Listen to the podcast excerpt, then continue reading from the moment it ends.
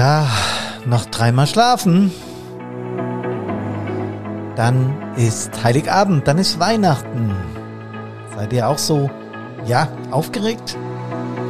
Ich bin's, hier ist Hermann von Brandpunkt on Air. Servus, hallo und Gude! Ein fröhliches Weihnachtsgude, ein feierliches Weihnachtsgude. Noch dreimal schlafen, wie gesagt. Dann ist Heiligabend. Süßer die Glocken nie klingen, wie zu der Weihnachtszeit. Podcast Nummer 213, die Weihnachtsfolge mit dem Subtitel und wieder einmal nimmt ein Tag schlagartig einen anderen Verlauf. Tja, Kameradinnen Kameraden, ich grüße euch ganz, ganz herzlich und ich frage mich oder ich frage euch, ob ihr schon in Weihnachtsstimmung seid, ob ihr schon mittendrin seid im Geschenke einpacken. Bei mir kommt es immer erst ganz zum Schluss. Ich bin da, ja, eigentlich einen Tag vorher, äh, aber trotzdem ist es so eine ja, auch in meinem Alter noch eine gewisse Aufregung für dieses Fest.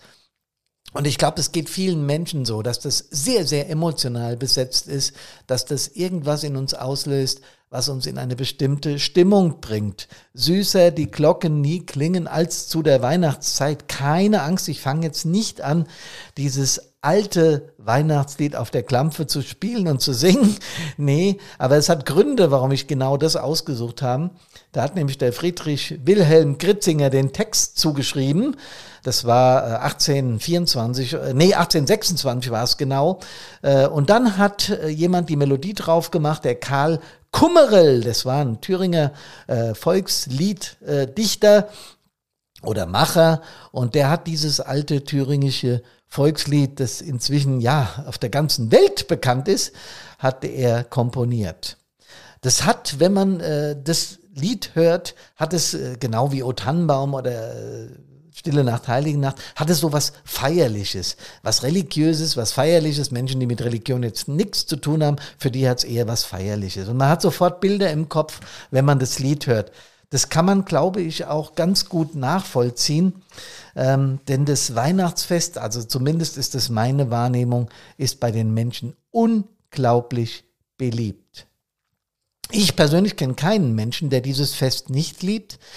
Klar, Besinnlichkeit, Geschenke, Glanz in Kinderaugen, wenn möglich noch Schnee dabei, dann ist es ja auf dem Höhepunkt der Emotionen. Und dann klingen die Glocken natürlich süß oder sie klingen so. Genau so, diesen Ton kennt ihr gut. Ne? Es kann natürlich auch in diesem Ton enden je nach Bedarf und je nach Größe oder auch je nach äh, Örtlichkeit. Aber dann ist es auf einmal schlagartig vorbei. Und das hat ein Kamerad sehr, sehr, sehr, sehr schön beschrieben, aus meiner Sicht. Ich habe das, äh, ich glaube, auf Facebook oder irgendwo gelesen. Der schrieb dann, und wieder einmal nimmt ein Tag schlagartig einen anderen Verlauf.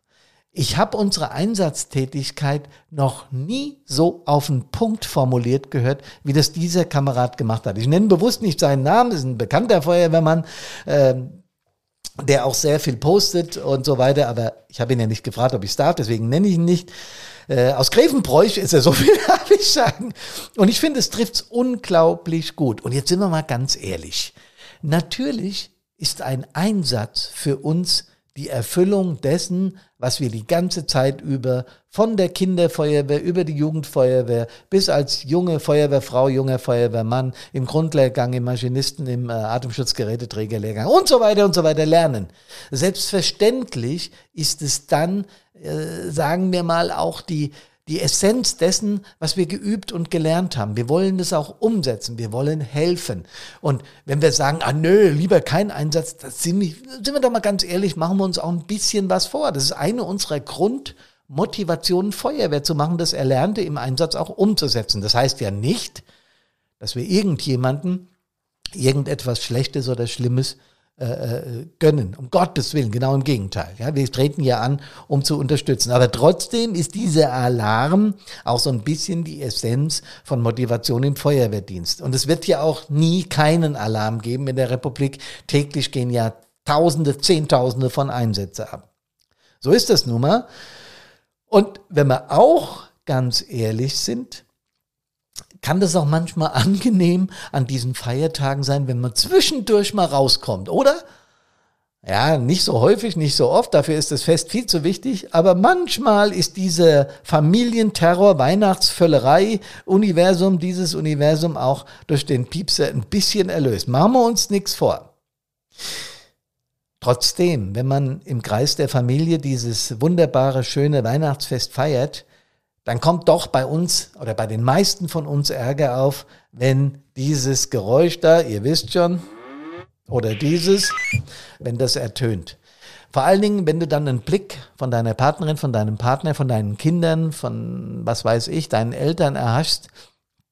Ach nee, nicht schon wieder, heißt dieser Blick, ja. Und bitte nicht an Weihnachten. Ist aber so.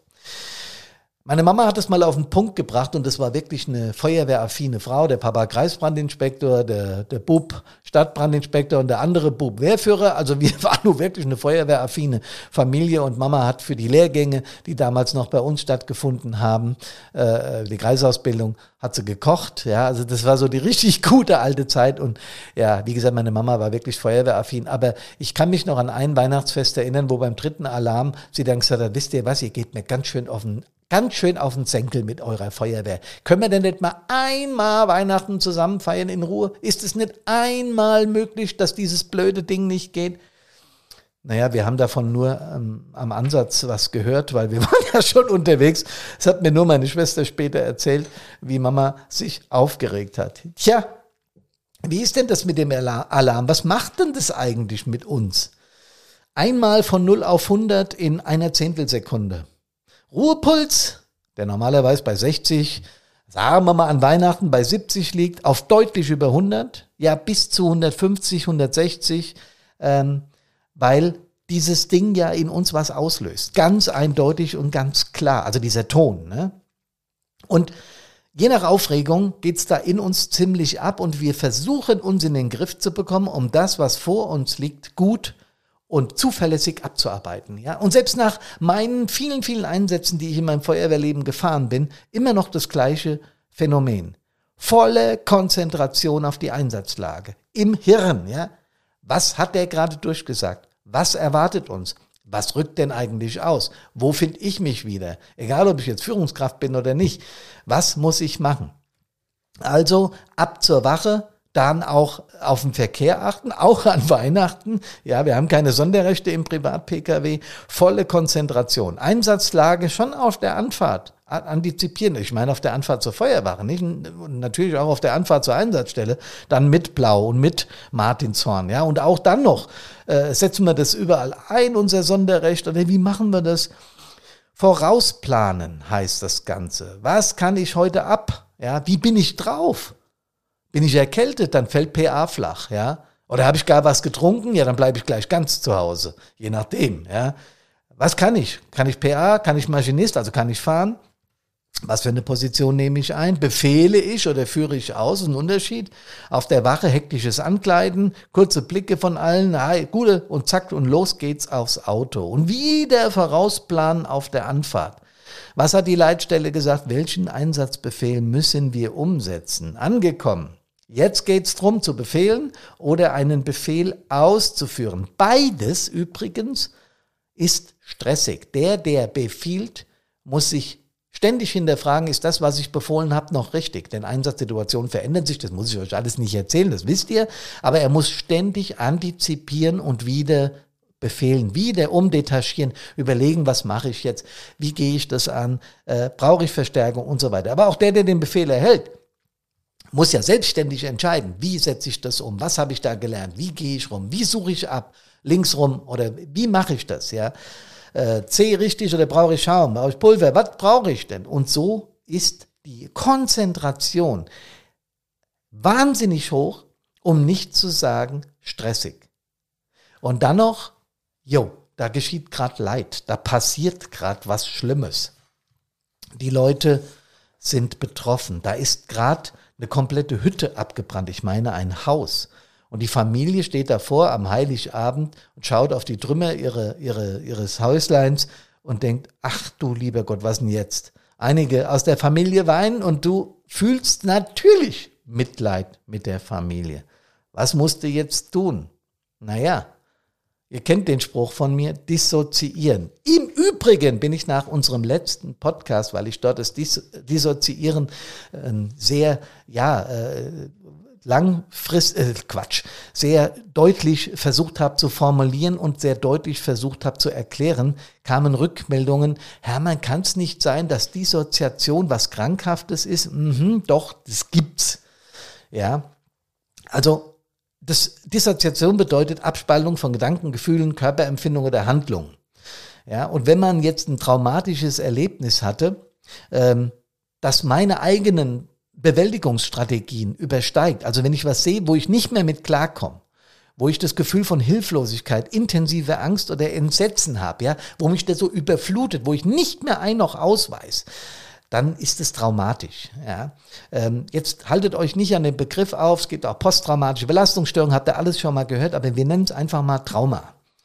Und wenn jetzt weder Kampf noch Flucht möglich sind, also das, was unser Körper und unsere Seele eigentlich macht, wenn es eng wird, ja, ihr wisst schon, Kampf oder Flucht, wie gehe ich das an? Kann ich da noch dran ans Feuer oder ist es schon zu heiß? Muss ich mich ein Stück zurückziehen? Das gibt's ja auch. Oder kann ich es noch bekämpfen? Kampf oder Flucht? Aber wenn wir uns einer Situation nicht mehr entziehen können, dann hat unser Organismus Überlebensstrategien. Ja? Äh, dann spaltet sich diese, dieses Gefühl von der Realität ab und du erstarrst, wie erstarrt. Und das nennt man auch Dissoziation. Das habe ich aber beim letzten Mal nicht gemeint. Das ist dann ein krankhaftes äh, Re Reagieren auf dramatische Erlebnisse. Das meine ich nicht. Das muss auch behandelt werden, wenn sowas passiert. Das ist dann, ja, im wahrsten Sinne des Wortes eine Krankheit. Ich meine mit Dissoziation, ähm, dass wir Handlungen und Gefühle voneinander trennen. Denn das ist dann eine Möglichkeit, so eine Situation, die ja auch traumatisch ist, zu überstehen. Ähm, ja, und Leute, das ist in dem Fall auch jetzt, ich war ja an Weihnachten, an Heiligabend, wenn da ein Haus gebrannt hat und die Familie steht da und ist fix und fertig, weil ihr, ihr Eigentum gerade abgebrannt ist und sie jetzt äh, nicht nur wissen, wie es weiter, nicht, nicht wissen, wie es weitergeht, Versicherungen einschalten und so Dinge hat man zwar im Kopf, aber es ist gerade Weihnachten. Jo, jetzt haben wir Verwandte, was müssen wir tun? Und diese Familie war eben sehr traurig und du schaust dir das an und du fühlst irgendwie mit, aber du musst deinen deinen Einsatz abarbeiten. Darum geht's. Du musst es fertig bekommen. Du musst äh, unterstützen, solange es geht. Dann musst du die Gefühle abschalten und dich auf den Nachhauseweg machen, deine Fahrzeuge wieder aufrüsten und so weiter und so weiter. Und dann geht's zurück zur Familie. Ihr wisst schon, äh, aufrüsten, sauber machen, Fahrzeug wieder einsatzbereit, Einsatzbericht, Fehlermeldung an Gerätewart schreiben und so weiter und weiter. Dann den anderen noch schnell Tschüss sagen, den Kameradinnen, Kameraden und zurück zur Familie. Dort angekommen, bist du anders drauf wie die Family, weil die sind in Feierlaune. Die sind auch übrigens froh, dass du wieder da bist. Hey, da bist du ja wieder, hat aber ganz schön lang gedauert. Ach Mann, und da kommt noch ein Scherz und du fühlst aber noch innerlich, den Druck des Einsatzes. Also der Stress klingt langsam ab, die Nerven flattern immer noch und irgendwo hinten, trotz dieser ganzen Weihnachtsfeierlichkeiten, spürst du, dass dich der Einsatz doch ziemlich mitgenommen hat. Eine Familie, die jetzt am Heiligabend da steht und äh, vor den Trümmern ihrer Existenz, sagen wir es doch mal so, das ist was, was eine mitnimmt. Was machen wir in so einem Fall? Ich habe schon gesagt, dissoziieren, das heißt, betrifft's mich denn wirklich? Das ist traurig für die Familie, das ist unschön für die Familie und die haben jetzt natürlich ein anderes Weihnachtsfest. Aber ich bin auch jemand, der nicht nur meiner Familie gegenüber Verpflichtungen hat, sondern vor allem mir selbst gegenüber. Ich bin jetzt hier zurück zum Essen am Gabentisch. Äh, vielleicht hat man mir das Essen gerade wieder aufgewärmt, weil ich mitten im Essen weg musste. Äh, die Familie kümmert sich um mich, die weiß auch, wenn ich aus dem Einsatz komme, ja, da muss, braucht er erstmal ein paar Minuten, um wieder ja in die, sagen wir mal, Weihnachtsstimmung zu kommen. Und das ist wichtig. Ich bin nicht Bestandteil dieser Tragik gewesen. Ich habe das nur miterlebt. Aber es ist nicht meine Baustelle oder nicht meine Geschichte. Das ist nicht ganz so einfach, aber ihr wisst schon, Fireproof 360 Grad, man kann das lernen. Immer wieder, wenn ich Vorträge mache oder Workshops gebe oder auch die Reaktionen auf diesen äh, Podcast äh, Brandpunkt on Air, der Einsatzleben Podcast. Immer wieder zeigt es mir, auch äh, über das Kontaktformular geäußerte Mitteilungen, dass Menschen in diese Richtung fühlen. Viele von uns spüren das, wissen das und können das auch gut ab. Aber ich kriege auch Meldungen von Menschen, die sagen, ich komme damit einfach nicht mehr klar. Ich weiß nicht mehr, was ich machen soll.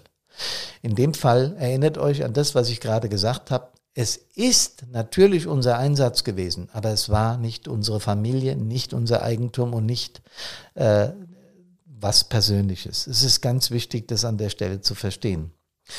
Wir haben immer noch unsere Adventsaktion am Laufen. Das heißt, du kannst Feierberuf 360 Grad, die dir bei, diesen, bei der Bewältigung dieser Geschichten hilft, günstiger bekommen, nämlich 15 Prozent günstiger. Das haben wir zur Weihnachten extra so gemacht. Kannst du auch jemanden aus der Feuerwehr schenken, den du kennst. Ähm, ist unser digitales Ausbildungsprogramm zur Stärkung deiner mentalen Widerstandskraft und Motivation für den Feuerwehrdienst. So, dreimal schlafen, dann ist Heiligabend. Lasst euch von uns, von Carina, mir und von unserem Team Brandpunkt ein ganz, ganz tolles Weihnachtsfest wünschen. Wir wünschen euch, dass ihr wenig Einsätze habt, keine wird nicht gehen, aber wenig und dass ihr vor allem gesund aus diesen wieder nach Hause kommt, zu eurer Familie. Ein ganz, ganz besinnliches, schönes, tolles Weihnachtsfest mit vielen Geschenken und mit viel Besinnung und mit viel, viel, viel Spaß. Alles Gute für euch. Macht's gut. Servus, Hallo und Gute und kommt gesund aus allen Einsätzen zurück in den Schoß eurer Familie. Servus, hallo und gute.